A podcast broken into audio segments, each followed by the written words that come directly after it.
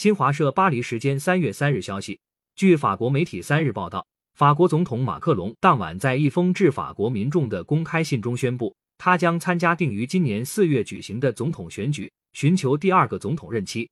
报道说，马克龙在信中表示，过去五年来，法国经历了众多危机，他寻求第二个总统任期，希望得到民众的信任。面对世纪挑战。他将与法国民众一起做出具有法国和欧洲特色的回应。马克龙出生于一九七七年十二月，于二零一二年被任命为法国总统府副秘书长，于二零一四年出任经济、工业和数字事务部长。二零一七年五月，马克龙当选法国总统。法国宪法规定，总统通过普选产生，任期五年，选举采用多数两轮投票制。第一轮投票中，如无候选人获得逾半数选票。则得票居前的两名候选人参加第二轮角逐。感谢收听羊城晚报广东头条，更多新闻资讯，请关注羊城派。